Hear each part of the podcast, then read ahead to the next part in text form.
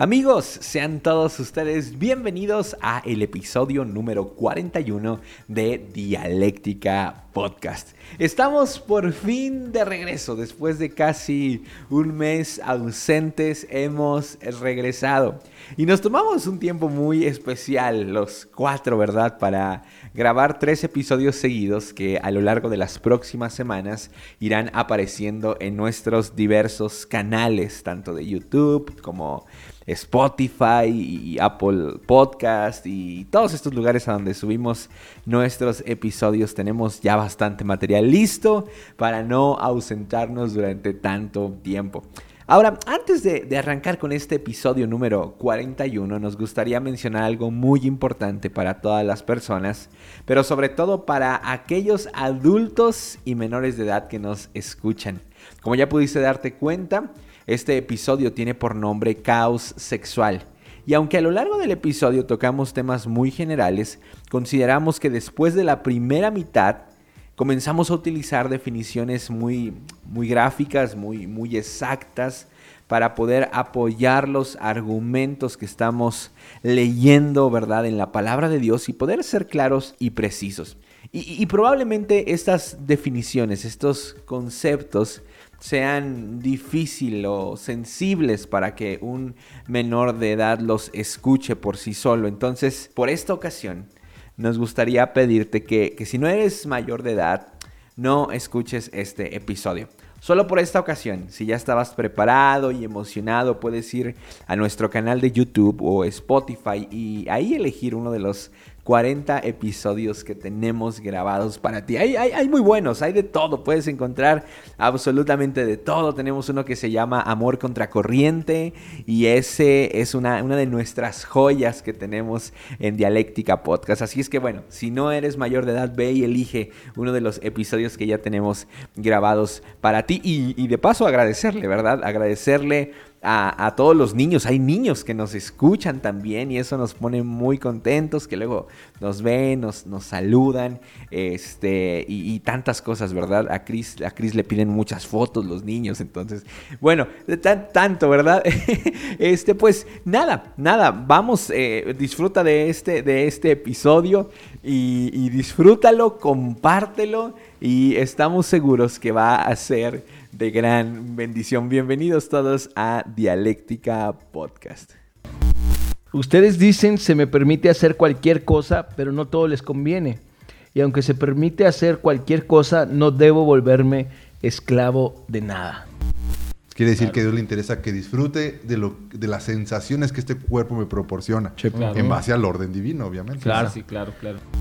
Y la Biblia es muy clara, o sea, que tu esposa, que tu esposo sea una fuente de bendición para ti. O sea, este, recréate, ¿verdad? En, su amor y todo eso. Está hablando acerca de que ella y él es suficiente para tener un deleite en unidad, o sea.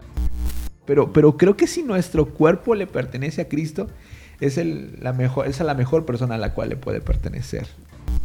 Tiene cierta importancia, ¿verdad? Ahora, creo que en esta parte es, muy importante que el padre sea parte de esa plática de que es una relación sexual, porque ¿qué pasa?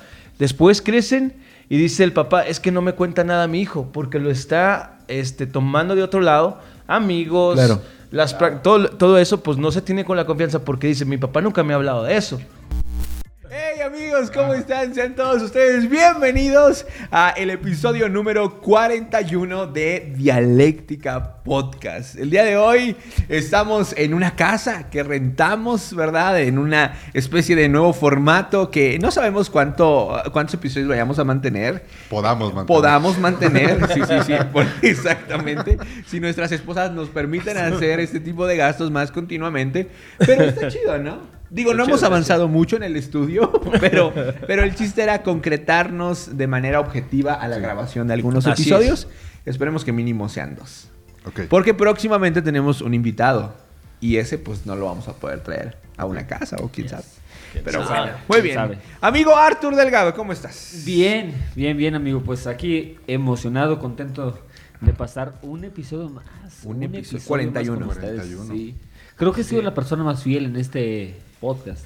No estoy, ¿Tú no has faltado? Mm, Una vez. Una vez. Yo soy el que Ah, nunca he me faltado. dejaron Principio. fuera. Me dejaron fuera, sí. Fue el profe. Es que también te la bañaste, ¿sabes? Ah, no, no es cierto.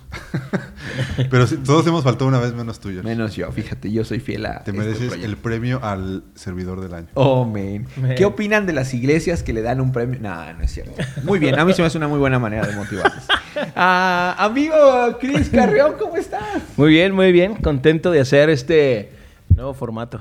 Sí. Muy, muy cómodo, no sé, se me hace como Yo- yo estoy- muy cómodo, muy ¿En chanclas? libre, a gusto, a gusto para poder platicar de un tema interesante. Ya. Amigo Luis Serna, ¿cómo estás? Eh, también muy bien disfrutando de este pequeño retiro que nos pudimos dar para eh, pues agarrar un poquito de creatividad y ojalá pueda ser de bendición y El, refrescarnos. el- el cuarto café del día y como que ya empiezan a saber medio raro, ¿no? Sí, ya.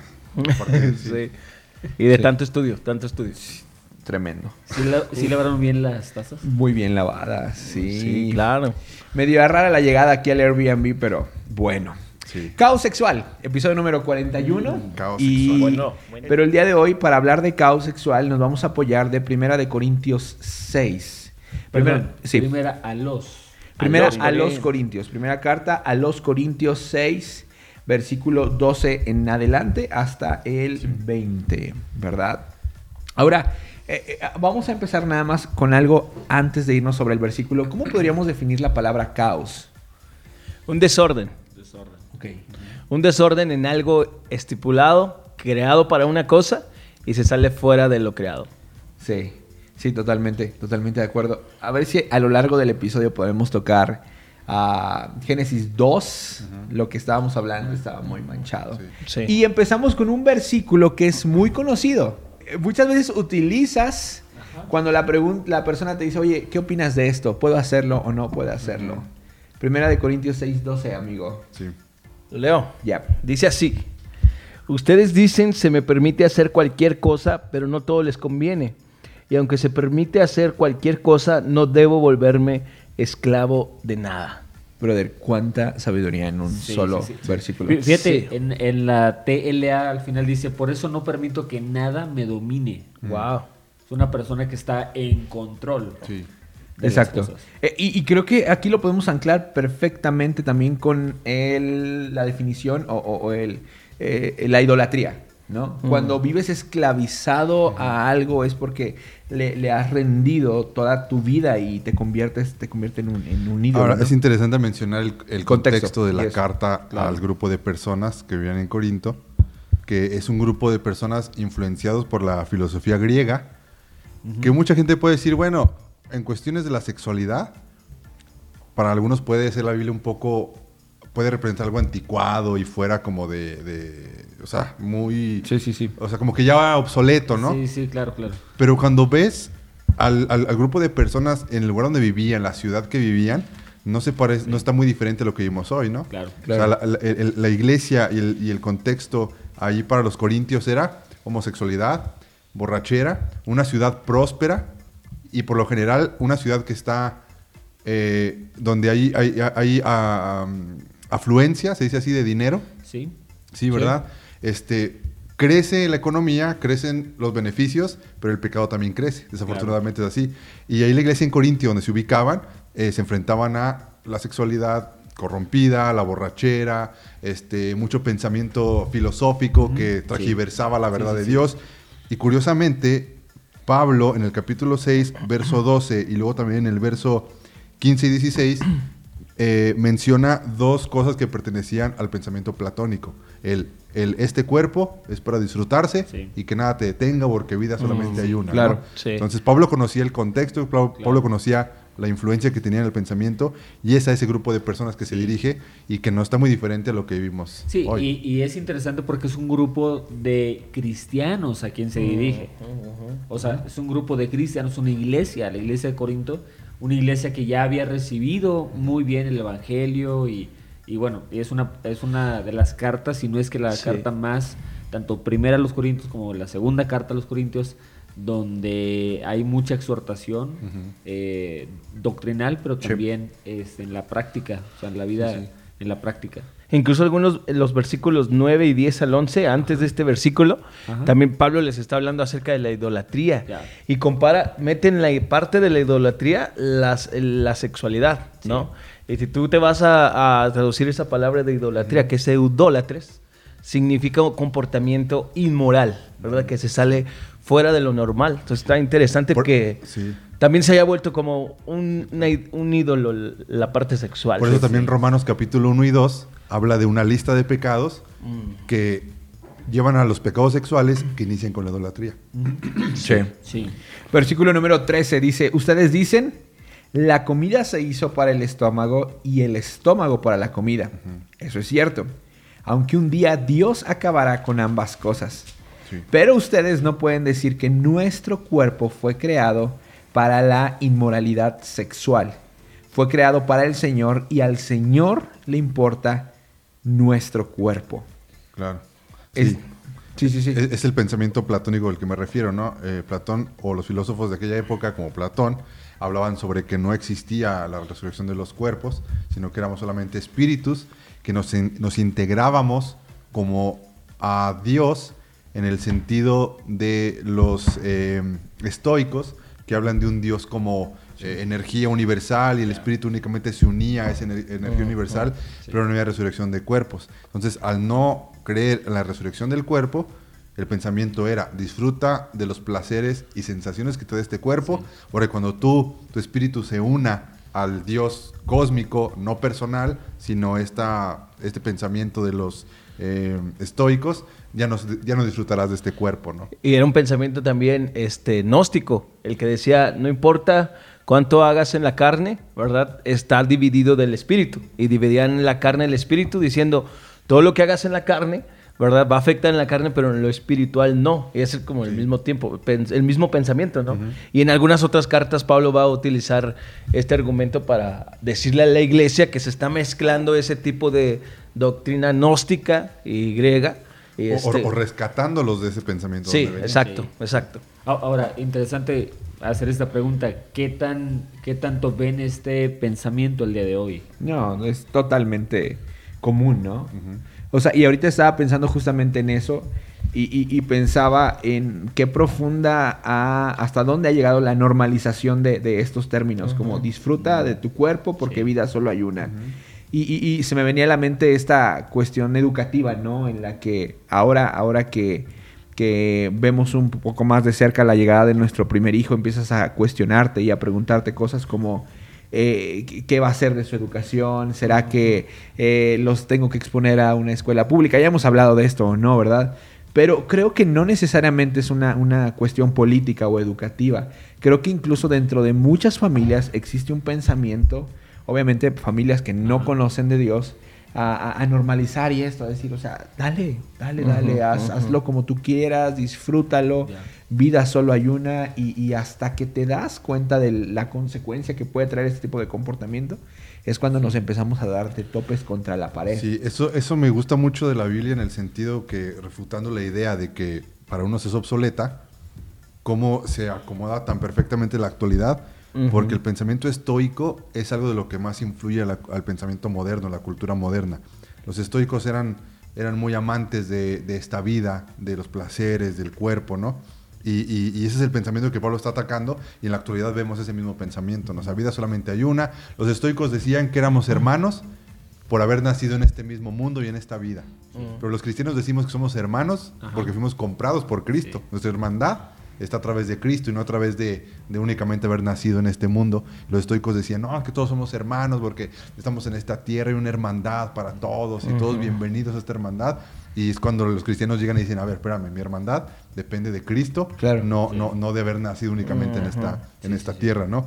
Y es el mismo pensamiento que está aquí hace más de dos mil años y que encaja perfectamente en la actualidad. Y Pablo termina diciendo, o sea, al, al Señor le importa nuestro cuerpo. Dice, fue creado para el Señor y al Señor le importa nuestro cuerpo, ¿verdad? Porque a lo mejor había un tipo de pensamiento que decía, lo espiritual este, es lo que le importa a Dios, pero Dios siempre está buscando, pues nos creó, nos hizo seres tripartitas y está, toda la Biblia Sí. nos habla del cuidado de esas tres cosas, de esas tres partes en nuestra vida, ¿no? Sí. Entonces, es que yo creo que si uno de los tres, tanto el espíritu, el cuerpo y el alma, se encuentran fuera de lugar, los dos se ven afectados.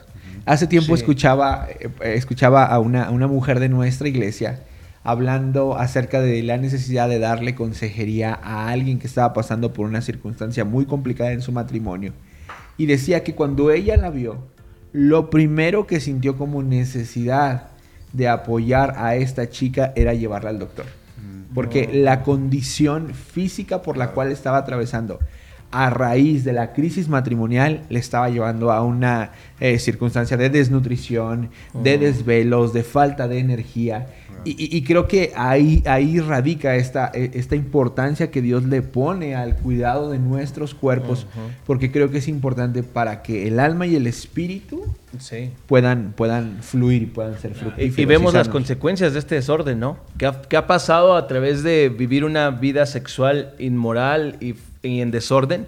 Pues ha ocasionado enfermedades de transmisión sexual que llevan a la muerte, ¿verdad? Que afectan no solamente este, a la persona, sino también ocasionan un daño colateral y son demasiadas las consecuencias. Hablando de este, de este punto que este, Pablo está diciendo, o sea, la sexualidad se tiene que cuidar, es algo que se tiene que cuidar y no se tiene que salir de lo que fue, para hacia dónde fue creado. Fíjate, creo que en el Antiguo Testamento, lo hablábamos antes de empezar, encontramos muchas normas acerca del cuidado de nuestro cuerpo, por ejemplo, en la parte de la alimentación.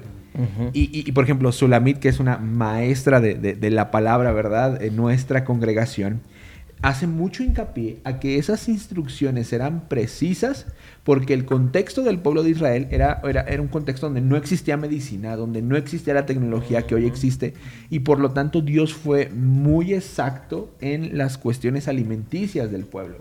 Pues en el cuidado de los desechos eh, humanos, ¿no? Que tenían que ser desechados y enterrados lejos de un campamento, Sí. porque en aquel tiempo no se había descubierto los microorganismos como las bacterias Sí. y microbios, que mucho tiempo después se descubrieron, pero que en ese tiempo Dios tenía cuidado por esa parte, ¿no? Y a veces vemos esa serie de, de- de- de mandamientos, de instrucciones que Dios da acerca de la comida y podríamos pensar, es una exageración. Pero me gusta mucho esta, esta frase, ¿no? Sí. Al Señor le importa nuestro cuerpo. Sí, sí, sí. Buenísimo. Entonces, Es que muy, muy importante, ¿no? Hoy estaba en la, en la terapia con eh, mi amigo fisioterapeuta que ahí me está ayudando, Mario. Te mando un saludo, amigo. Y, este, y él me hablaba, estábamos ahí, dice, es que si nos diéramos cuenta que a Dios le importa nuestro cuerpo, lo cuidaríamos más. Dijo, no llegaríamos a estos grados de poder, de tener que ayudar a la gente a rehabilitarla físicamente. Dice, ahora yo lo hablo desde la parte física, pero el psicólogo que ayuda también a, a la, a la, ¿cómo se llama? La restauración, la, la sanidad del alma. Dice, si nosotros tuviéramos esa, esa conciencia que tenemos que cuidar nuestro cuerpo y que a Dios le interesa, como ahorita estamos leyendo, o sea, tendríamos ciertos cuidados este, y haríamos más por él, ¿no? Entonces, podríamos decir que, que viene implícita la idea de que si a Dios le interesa nuestro cuerpo, a Dios le interesa que también disfrutemos Mm. de cier- de- del, del- del placer que es tener un cuerpo. O sea, a Dios le, le interesa que disfrutemos el placer de una buena comida, de un buen descanso, ¿verdad? Y creo que también, que es el, también en la idea que viene desarrollando el apóstol Pablo, a Dios le interesa también que disfrutemos de la sexualidad, Claro. que es producto de este cuerpo físico, porque la sexualidad no, es- no, no es para la vida eterna, o sea, no habrá eh, sexualidad en el, en el, hablando de la intimidad sexual, no habrá en, el, en la vida eterna, sino para esta vida. Y si a Dios le interesa mi cuerpo, quiere decir que a Dios le interesa que disfrute de, lo, de las sensaciones que este cuerpo me proporciona, Sí, claro. en base al orden divino, obviamente. Claro. Sí, sí, claro, claro. Está muy chido. Very good. Buenísimo, 14 buenísimo. dice, y Dios nos levantará de los muertos con su poder, tal como levantó de los muertos a nuestro Señor. Nos estacionamos un poquito muy rápido. Ah, la resurrección de los cuerpos es, es algo real. A veces las personas tienen esta pregunta, ¿no? De cómo es que vamos a resucitar. ¿Será que mi espíritu, mi alma es lo único que va a ir con el Señor? Pero la Biblia a lo largo de diversos versículos habla acerca de que la resurrección de los cuerpos es una realidad. Claro. Sí, es, claro. Es, es doctrina para la iglesia. Sí, La resurrección es, es parte del credo de los apóstoles y del fundamento de la iglesia, la resurrección de los muertos. Y fue una de las cosas que, a las que Jesús se enfrentó también, porque había un grupo de religiosos judíos que no, no, no creían en la resurrección de los muertos, ¿verdad? Y Jesús también eh, apeló a esa verdad eh, espiritual. Sí, claro. Y, y para este versículo vamos a abrir otro, otro episodio, ¿no? Ok.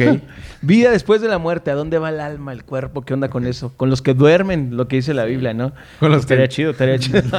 Con los que se mueren, sí, sí, entiendo. Sí, sí, sí, sí, sí. ¿Me entendiste? Con los que están dormidos y parece que están muertos también. en la iglesia. en las prédicas. En las prédicas. Ah. Versículo 15. No se dan cuenta de que sus cuerpos en realidad son miembros de Cristo. Ojo aquí.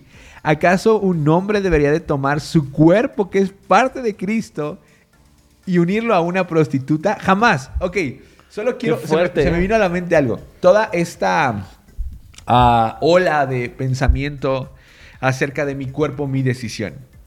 Mm. O, o- o sea, creo que si tú y yo entendiéramos que, que nuestro cuerpo le pertenece a Cristo, ciertos derechos que, que reclamamos cambiarían la, la ruta por completo. Pero, pero vuelvo a lo mismo, ¿verdad? A veces vemos esta, esta serie de enseñanzas que vienen en la Biblia como una restricción, como algo ah, cuadrado, algo, algo, algo que es obligado, algo que a lo mejor viene de un Dios enojado. Pero, pero creo que si nuestro cuerpo le pertenece a Cristo, es, el, la mejor, es a la mejor persona a la cual le puede pertenecer. ¿No creen? Claro. Sí, ahora dicen, mi cuerpo, mi decisión. Y ese es el, ese es el asunto, que no solamente se, trata de un cuerpo, se trata de dos cuerpos.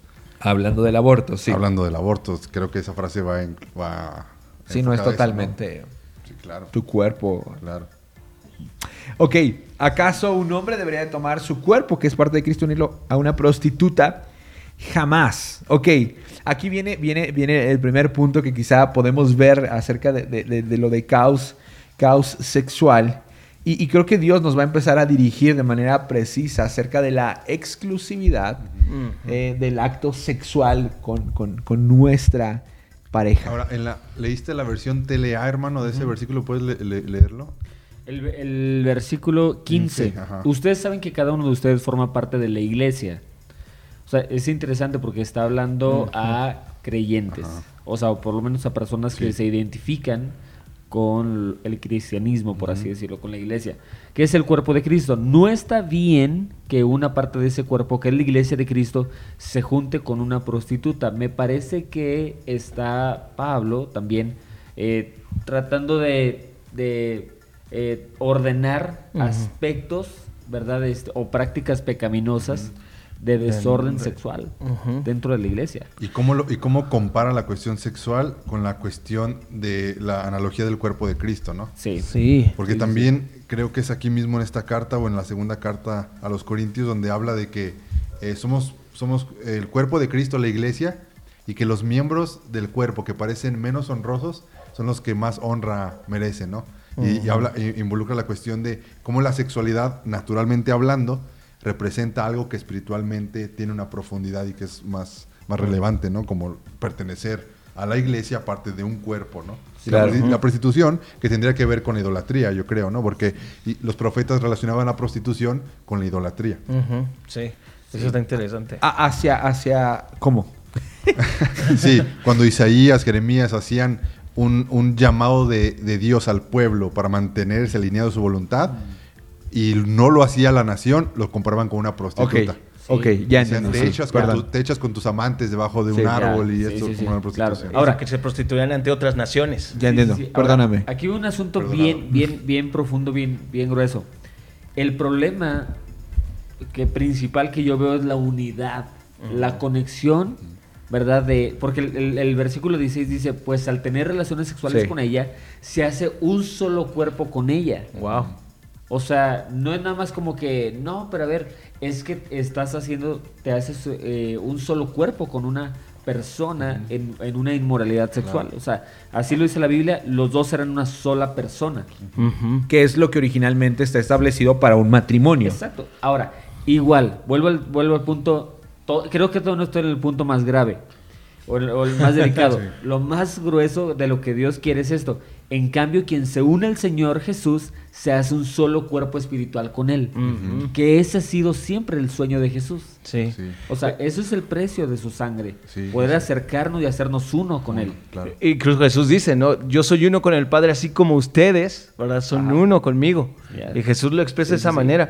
Me, me acabo de acordar de una historia en el Antiguo Testamento, no sé si la- se acuerdan de Fines, que estaba un israelita teniendo relaciones Ajá. sexuales, creo que es una moabita, no recuerdo muy bien de qué pueblo era o de qué nación, Sí. y él va con una lanza y los atraviesa a los dos y los mata. Sí. Porque él estaba... grave. Ajá, o sea, él estaba, porque había un mandato de parte de Dios, hablando de esto, ¿verdad? Que no se uniera el pueblo de Israel o que no adulterara con otras naciones, ¿verdad? Porque si iban a mezclar, iba a generar ciertos sincretismos que al final de cuentas muchos se, se generaron, ¿verdad? Porque empezaron a... eh, me acuerdo en, en los tiempos también cuando eh, llegaron, ay, no recuerdo, pero los que tenían al dios Moloch.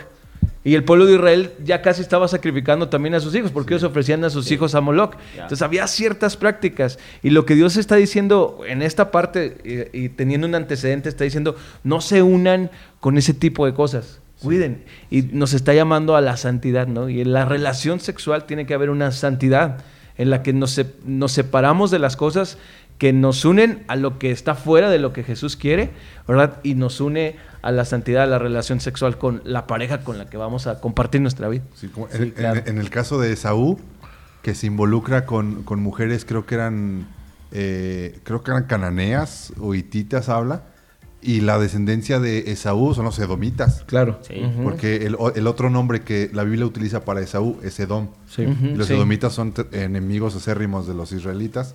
Todo por la cuestión de, la, de, de unirse a una, a, una, a una mujer o una persona que no estaba bajo la, la ordenanza divina, ¿no? Sí, sí, sí. O de forma correcta.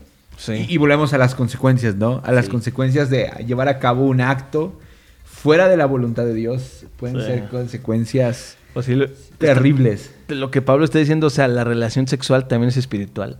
Claro. Aquí cuando está diciendo... o es sea, más eso- espiritual que otra cosa. la Sí, sí, sexual. sí, sí, claro, sí. claro. Y ese es el error. Ajá. Hacerlo únicamente una cuestión carnal y olvidarnos Sí. que es una cuestión espiritual. Porque aquí están estas dos profundidades, ¿no?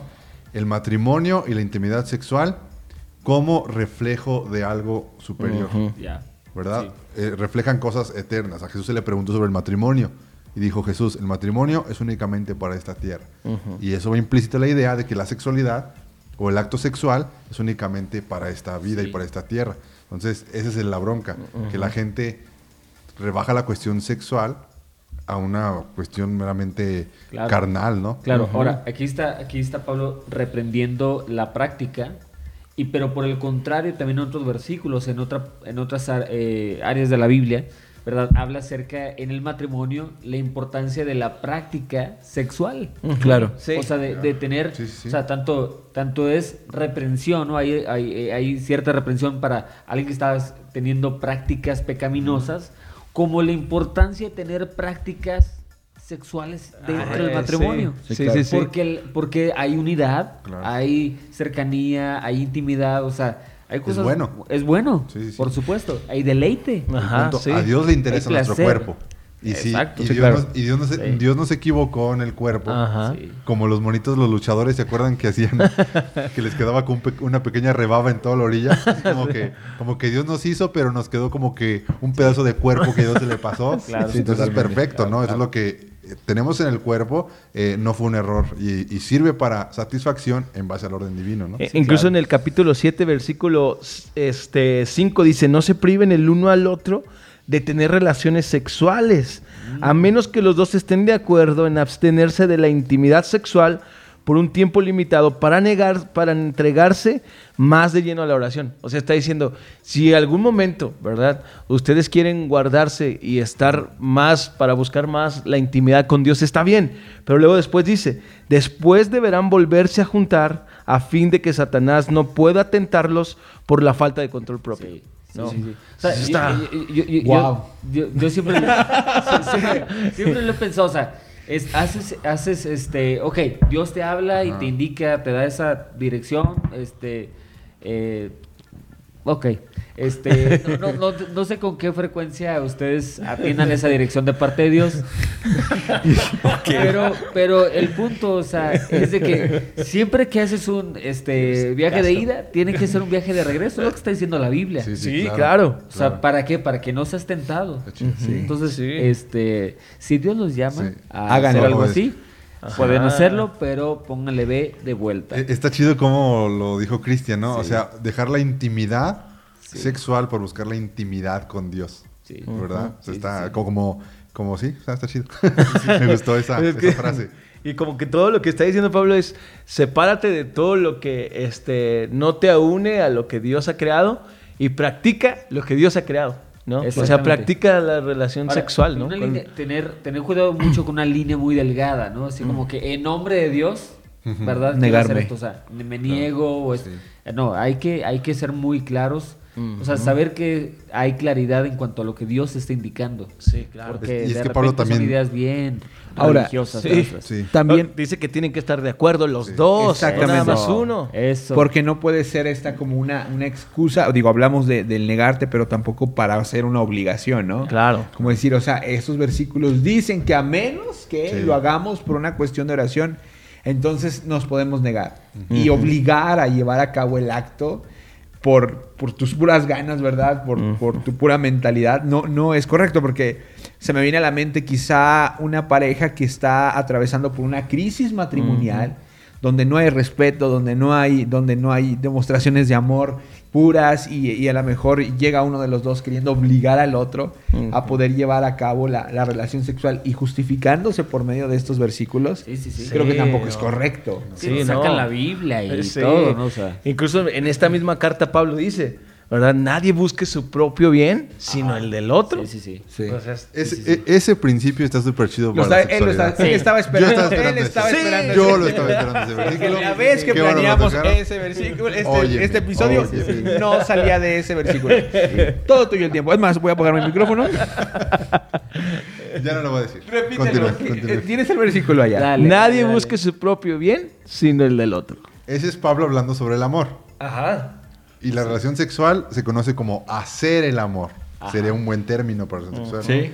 Entonces, al momento de tener intimidad sexual, no tienes que buscar lo tuyo, lo, lo- lo- propio, sino buscar satisfacer a tu pareja. Exacto. Porque es la esencia del amor y estás haciendo el amor. Sí. Claro. Ya lo dije. ¿Te gustó, ¿Te gustó? ¿Te gustó? No, sí. No, sí, la verdad, Ahora, porque hablamos de, de- Sí. de- bueno, no sé si Es que se vaya, bien, si se vaya, dilo bien. si se vaya a editar esto, ¿verdad? No, no, no. El pastor Arturo no- eh, eh, eh, nos permite sacar esto a público. Usted dígame, pastor. Pero, pero el punto es que hay una línea delgada, ¿sí? De esto Sí. estamos hablando. Adelante. Entre hacer de la relación sexual, aún con tu esposo o tu esposo, Claro. un acto de masturbación. Ajá. Ok. Porque estás buscando únicamente la autocomplacencia. Y esa es la esencia de la masturbación. Aunque estés con tu pareja. "Ah, No estoy pecando porque no, me- no, no- no estoy eh, tocando mi propio, mi propio cuerpo, sino con mi esposo o mi esposo.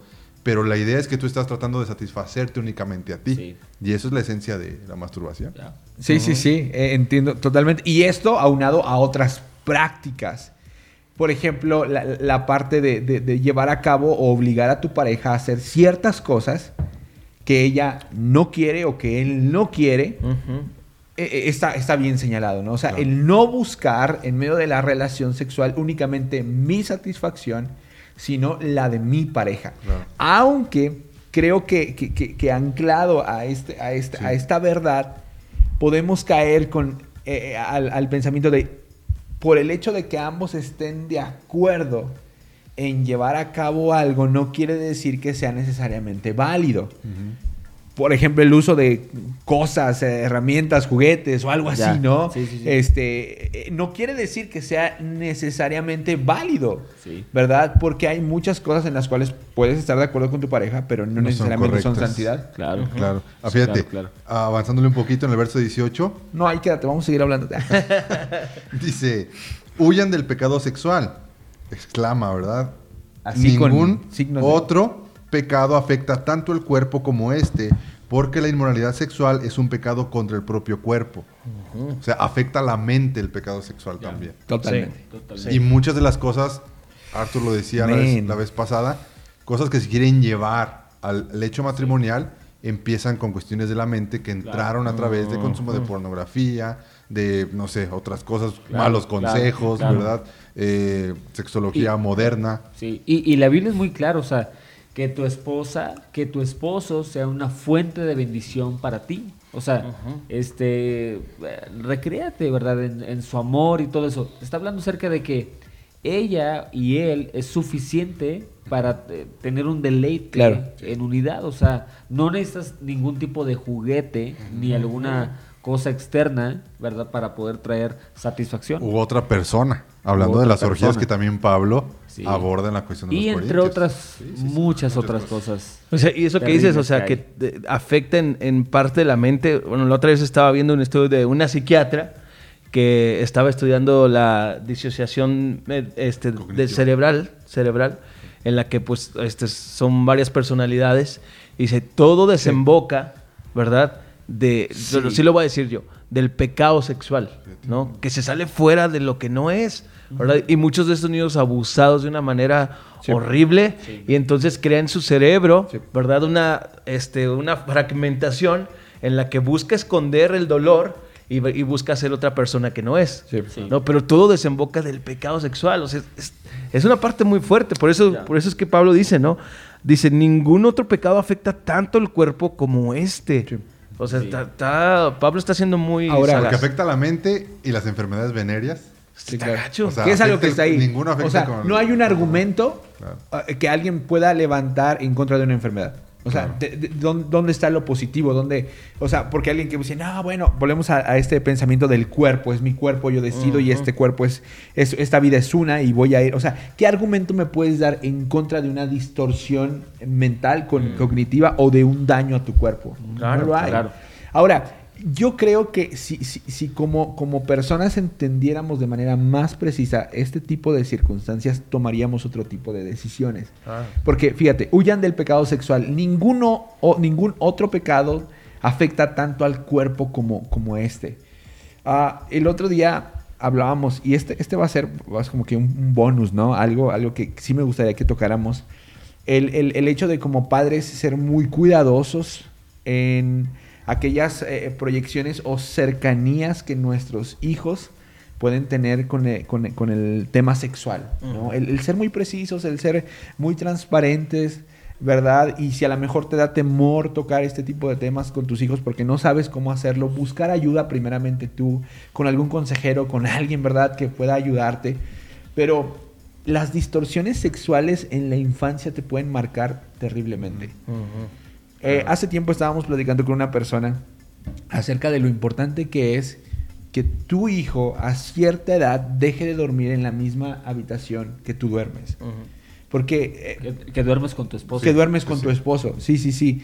Porque volvemos a la parte de, de la intimidad sexual. Hay muchas personas que no miden las consecuencias que esto puede traer. El quizá el que el niño, ¿verdad? O la niña que duerme en la misma habitación de pronto eh, tenga este primer contacto con la sexualidad al darse cuenta que sus papás están llevando a cabo Al un creer, acto sexual. al Sí. creer erróneamente que no sabe, no entiende, ¿verdad? Sí. Claro que sí. claro. Y, y- y muchas... Incluso yo estuve en un curso en Guatemala acerca de la niñez y estuvo muy interesante todo lo que ahí aprendimos y decía, porque mucha gente piensa y cree, como decía Luis, que eh, en, eso, en esa etapa de su vida ellos no saben y no tienen el conocimiento de nada. Pero es la etapa de los 0 a los 18 meses, es de las etapas más importantes, en donde todo lo que vea ese niño es en lo que se va a convertir. Sí. Entonces, tiene cierta importancia, ¿verdad? Ahora, creo que en esta parte es, es muy importante que el padre sea parte de esa plática de que es una relación sexual, porque ¿qué pasa? Después crecen y dice el papá, es que no me cuenta nada mi hijo, porque lo está este, tomando de otro lado, amigos, Claro. las todo, todo eso, pues no se tiene con la confianza, porque dice, mi papá nunca me ha hablado de eso. Entonces tal vez ellos se Sí. crean ese pensamiento y, no, y allá nos platicaba mucho de esto, de que el papá... que, ajá. que si tú como papá no estás educando a tu hijo, alguien lo está educando. Exacto. O sea, alguien lo está O haciendo. si la no, pues, televisión, sí. la cultura o algo. Si no te sientes con la capacidad de educarlo, también a lo mejor es porque probablemente esa área dentro de ti no esté sana. La Exacto. vergüenza. Y Es que es necesitas consecuencia llevarlo. de la- es consecuencia de la caída. Sí. O sea, el tener vergüenza de la sexualidad es, es una cuestión Claro. porque traes algunos traumas, ideas erróneas Y es esta cuestión la de, de la distorsión, que fue lo que Adán y Eva experimentaron enseguida con sus cuerpos. Vergüenza por su desnudez. Estaban desnudos antes de la caída y no había pena, no, No había vergüenza, Sí. pero llega la caída y, y buscan algo con qué cubrirse.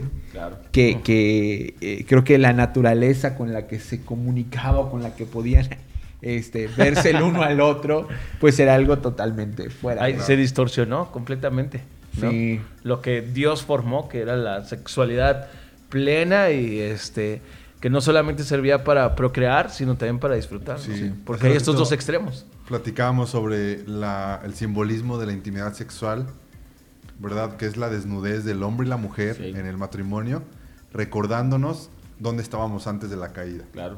Desnudos uno frente al otro, sin vergüenza, sin- sin temor, ¿verdad? Entonces el matrimonio, si es para esta tierra y anuncia algo más eterno, creo que el contacto en la sexualidad, la desnudez Sí. de los esposos, Sí. anuncia dónde estábamos antes. Sí, sí, sí. Mm. Por eso hablamos Eso es de buenísimo. cómo cuidar el corazón de la esposa, ¿verdad? Y del esposo también.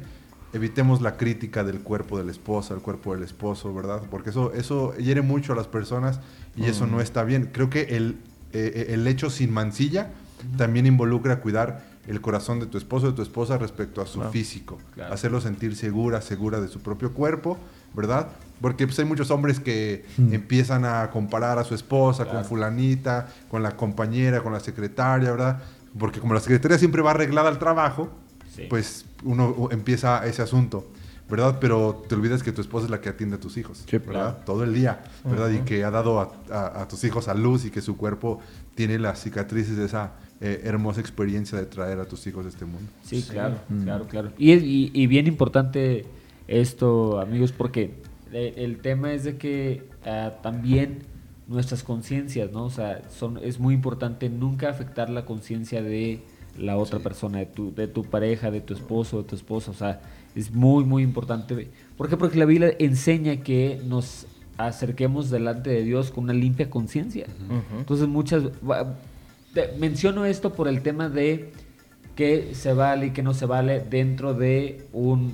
de- de- dentro de tu cuarto, Sí, dentro sí. de tu El acto matrimonio, sexual. del, ac- Mm. del acto sexual.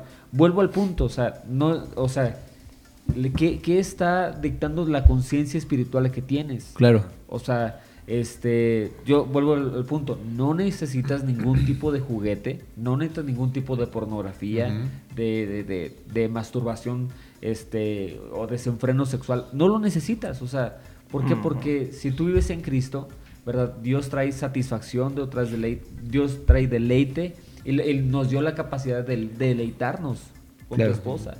Entonces, Claro. en, Sí. en nuestro caso, ¿verdad? Fíjate, eso es bien interesante porque he encontrado Sí. muchos testimonios de, o he escuchado muchos testimonios del encuentro matrimonial, como ah, parejas habían perdido la satisfacción sexual, pero esa pérdida de satisfacción era raíz de otro problema que se había inmiscuido, como la falta de, la falta de confianza, la, la- la amargura, Mentiras. la falta de perdón, la mentira. Pero cuando el Espíritu Santo viene y sana esas cosas, pareciera, y a mí me ha tocado ver a, a muchas personas ya mayores, que parecen unos niños de 15 años porque Sí. están enamoradísimos y, y- y vuelves a esta parte del enamoramiento donde lo ves como la persona perfecta, Sí, sí, sí. como el galán, como la princesa, ¿verdad? Que Dios tenía para ti.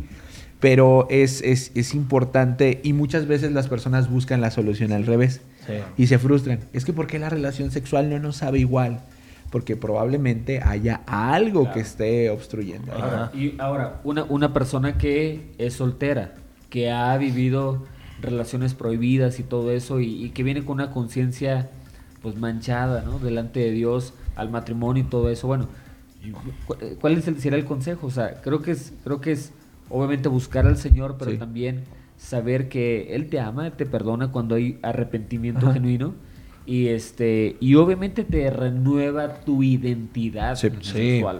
O sea, Sí. Es algo bien grueso, ¿no? Claro. Y Totalmente. eso cabe destacarlo, ¿no? Que cuando tú te acercas a Dios y tal vez este no huimos del pecado sexual y caímos y la regamos, cuando tú te acercas a Dios, pues Dios puede restaurar esa parte, Y, ¿no? que, y como, así como dice Jorge acerca de un matrimonio, una persona. ¿verdad? Cuando se casa experimenta Sí. también eh, cierta eh, total, o sea, renovación también Sí, sí. de su identidad sexual, o sea, y siente que es la primera Sí. vez, ¿no? Una- O sea, exacto, sí. es sí, algo Es que eh, eh, eso, eso me encanta porque el poder del Espíritu Santo es claro. tan fuerte, tan tangible, Sí. que puedes llegar, aún habiendo cometido errores, Claro. si pasas por este proceso de- del arrepentimiento, el Señor te lleva y te permite redescubrir esa parte como si fuera la primera vez. Sí, Exacto. sí. O sea, es, Sí. es hermoso.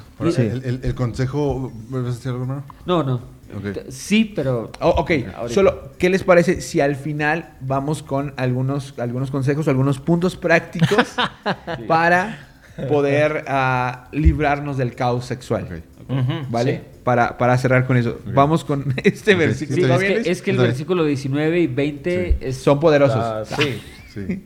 No se dan cuenta, versículo 19, de que su cuerpo es el templo del Espíritu Santo, quien vive en ustedes y les fue dado por Dios. Ustedes no se pertenecen a sí mismos. Sí. Ahora, está hablando específicamente a personas que han recibido al Espíritu Santo, a creyentes, Sí. ¿verdad? Claro. Porque Dios los compró a un alto precio, por lo tanto, honren a Dios con su Con su cuerpo. Cuerpo. Sí, Claro. sí, sí, sí. O sea, ese es el punto hasta donde, donde desemboca todo y muy y- y central. O sea, la razón no es para que, ay, qué bonito, ¿verdad? Mira qué santos, mira qué bonitos, este, Ujú. no, qué ordenados, no. El punto principal es, Dios quiere vivir dentro de ti. Sí. Punto. O sea, Ya. o sea, por esa razón honras a Dios con tu cuerpo, por esa razón honramos a Dios con nuestro cuerpo, con nuestra sexualidad, en nuestros matrimonios, etcétera. ¿Por qué? Porque Dios vive adentro. O sea, es Claro. algo muy grueso. O sea, Sí. que, Dios viva dentro de nosotros, ¿no? Entonces, mi cuerpo, mi decisión, bueno, cuerpo, mi Señor. Claro. Perdón, mi, mi cuerpo es del Señor. ¿no? Entonces, o sea, este, eh, bueno, es un pensamiento moderno, pero este, creo Sí. que la Biblia es clara. Sí. Esa declaración de mi cuerpo, mi decisión, es una declaración que involucra el pensamiento de no me interesa Dios, Ajá. soy dueño de mi propia vida, de mi propio cuerpo, de mi propio destino, y no quiero saber nada de Dios, ni que Dios involucre en mi vida, ni yo involucrarme en, la- en las cosas de Dios, porque yo forjo mi propio destino, ¿no? Bien Sí. preocupado, sí. Bueno, es que esa declaración... No, sí, es que... Es interesante el lenguaje, las, las metáforas y la- el lenguaje y las frases, como este tipo de frases, encierran todo un pensamiento detrás y es interesante. Hermano, y el peso. Sí. o sea, Claro. el peso de estas palabras y de vivir de esa forma, creo que está cañón. Es como decir, mi cuerpo, mi decisión y yo decido no resucitar una nueva vida. Exacto. Yo decido no... Sí, claro, sí. O sea, no, Claro. re- decido no resucitar y decido no aceptar. Hasta cierto punto es como una especie de Claro. negación Sí. de Claro, Dios. Sí, sí. Y, y- y- y trae una consecuencia. A veces nos gustaría creer, ¿verdad? Que, que- que el amor de Dios nunca va a... Cuando nosotros desobedecemos a Dios y por su amor ah, no, no nos entregamos a Él como debería de ser, nos gusta creer que no va a haber una consecuencia. Pero la neta es que sí, lo va a haber. Claro. Y creo que esa declaración a- a Claro. veces sale de una manera tan ligera de nuestras bocas y no nos damos cuenta del A- a- peso. ahora, bien, bien importante, o sea, aquí dice, ustedes en la tele, ustedes no son sus propios dueños. Entonces, ¿qué significa? Dios es mi dueño, no es nuestro dueño Claro. de nuestra vida, de nuestro cuerpo, de nuestra sexualidad. Por lo tanto, si hay, si hay un dueño, significa que hay un creador. Claro. Y Dios es creador. Entonces yo no me, yo no me creé a mí mismo. Nadie fue creado sin uno solo. Dios. Ahora, o sea. Él es el no creado más bien. o sea, Podríamos decir que entonces el que mi cuerpo sea de que Dios sea el dueño de mi cuerpo no es negociable. Eh, a menos que tomen la decisión de que no, de que no le entregues tu cuerpo a Dios. Ok. O sea, cuando tú, cuando el Espíritu Santo vive dentro de ti y tú crees en Jesús, en su muerte y resurrección, no es negociable. O sea, porque dice aquí, Él te compró sí. a un alto precio. Y si te compró, ti- Tiene derecho sí, sobre tu tiene vida. derecho sobre tu vida. Pero al ser creado por Dios, Es que una cosa es ser creado por Dios y otra cosa es ser comprado por Dios. Mm. Sí. Son dos cosas diferentes. Sí. El ser creado por Dios te hace una criatura como el resto de la creación, pero el ser comprado por Dios te hace parte de su posesión. Sí. O sea, tiene derecho sobre ti. Aunque hay un derecho cósmico, universal, por ser parte de la creación, creo que el ser comprado involucra ya esta transacción de pagar un precio y algo que por derecho me pertenece ya, Claro. A través Claro, de la claro, sangre claro. de Cristo. Entonces, nosotros ni nos creamos a nosotros mismos, en primer lugar. O sea, el Salmo, el Salmo 100 es claro al respecto de ello, ¿verdad? Ni nos compramos a, nosotros, a nosotros mismos. Claro. Entonces, si Dios nos creó, Él tiene derecho sobre nosotros. Sí. Es más, Él puede hacer lo que Él quiera con nosotros. Claro. Cuando Él quiera. Literalmente. O sea, digo, suena muy fuerte este término, pero Él puede hacer lo que Él quiera cuando Él... O sea, ¿por? Claro. porque es dueño. Claro. Punto. O sea, eh, y Él aparte es creador y aparte es... Aparte nos compró. Entonces, es Buenísimo. muy claro la Biblia. ¿Qué hacer para, para, para eh, salir del caos sexual? Híjole, pues lo- creo que lo primero es arrepentirte y buscar a Dios, ¿no? Y este, dejar que Dios te ayude a sanar, a restaurar y que en medio de esa restauración tú decidas honrar a Dios con tu cuerpo. Sí. Cuidarlo de ahora en adelante, ¿verdad? Tal vez has fallado, ha habido un caos sexual, de ahora en adelante arrepiéntete, comprométete con Dios. Esta parte me gusta del compromiso porque no sé si te acuerdas cuando llega el hijo pródigo, después de haberse ido y este y hecho y casi deseando que muriera su padre, regresa inmediatamente el padre le da un anillo en donde se refiere al compromiso. Le está diciendo, "Está bien, yo te perdono." Pero ahora tú te vas a comprometer a, ser, a serme fiel. Yes. ¿no? Y Dios busca eso. Si tú has fallado, compro- comprométete a serle fiel a, a- a Dios, ¿verdad? Incluso puedes ser cristiano y, y que estés haciendo las cosas bien, pero en algunos momentos tal vez este, has ha violentado o con tu esposo, tu esposa. Claro. P- Pídele, pídele perdón a tu esposo, tu esposa. Pídele perdón a Dios. Pi- y cambia. perdón juntos a Dios Sí, si algo, wow. si algo han hecho Exacto. O sea, Qué porque, poderoso, sí. Porque aunque, fíjense, a veces en el matrimonio dicen, no, es que hay que estar de acuerdo, sí, el poder del acuerdo. Pero puede ser que estén de acuerdo, pero que no glorifique a Cristo, aunque estén de acuerdo. Entonces, a veces hay que ponerse de acuerdo para pedir perdón a Dios. ¿Sabes Sí, qué? O sea, claro. fallamos, o sea, entonces estamos haciendo una práctica este, desenfrenada. Sí. Incluyo. Eh. Sí, yo, yo también creo que en esta cuestión eh, el buscar ayuda es muy, muy, muy poderoso porque el pecado sexual normalmente se lleva a cabo en lo oculto, ¿no? En Sí. tinieblas, donde nadie se da cuenta, donde nadie te ve.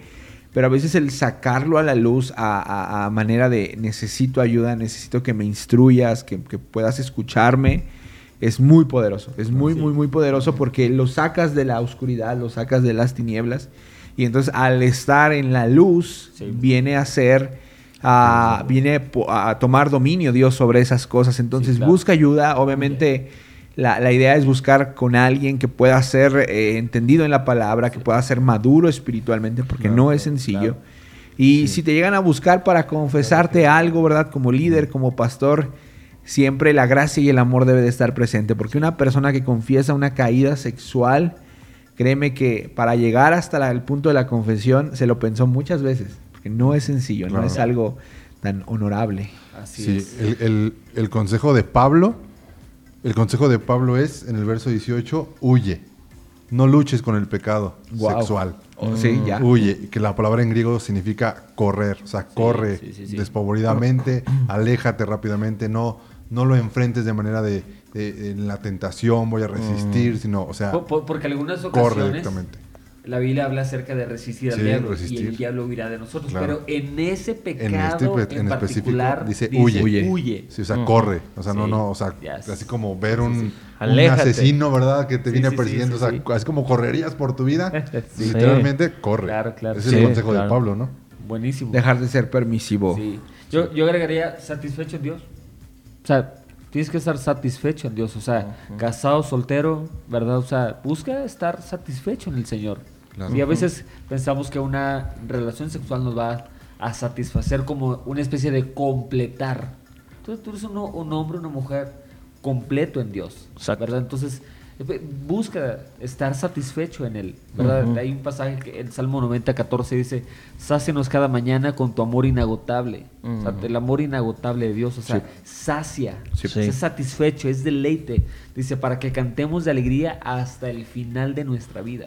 Entonces, sí. eh, quieres cantar de alegría, este, si eres soltero, ¿verdad? O si eres casado, quieres cantar de alegría hasta el final de tu vida. O sea, tienes que buscar el deleite, estar satisfecho en él. Sí. Y, y es bien interesante que Pablo escriba esto cuando era un hombre soltero. o sea, porque yo creo que había visto tanta gente viviendo de esta manera y aparte tenía antecedentes del pasado, ¿verdad? Como eh, Noé, cuando se mete con sus hijos, ¿no? O los cuates que querían abusar de aquel levita y él avienta a su esposa y todas estas cosas, ¿no? Que David. las venía, o sea, chequen, lo que eh, Pablo está refutando es porque tiene, ¿verdad? Un antecedente y tiene cosas que él Sí. vio y que este, él escuchó y que leyó. Eso es lo, ¿no? es lo interesante de la Biblia.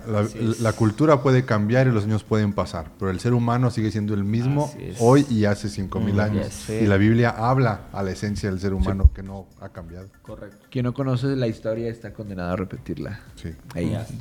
Muy bien, amigos, pues ahí está. El episodio número 41, Caos Sexual. Wow. Comparte este y todo nuestro contenido en todas tus redes sociales. Comenta, comenta, dale like, dale dislike, haz lo que quieras, ¿verdad? Pero haz algo con este material que te llegó. Y déjanos sus comentarios. Queremos saber qué te parece. Que Sí. Dios les bendiga a todos. Muchas gracias por escucharnos. Yes. Y nos vemos y nos escuchamos en el episodio número 42 de Dialéctica Podcast. Vámonos. Vámonos.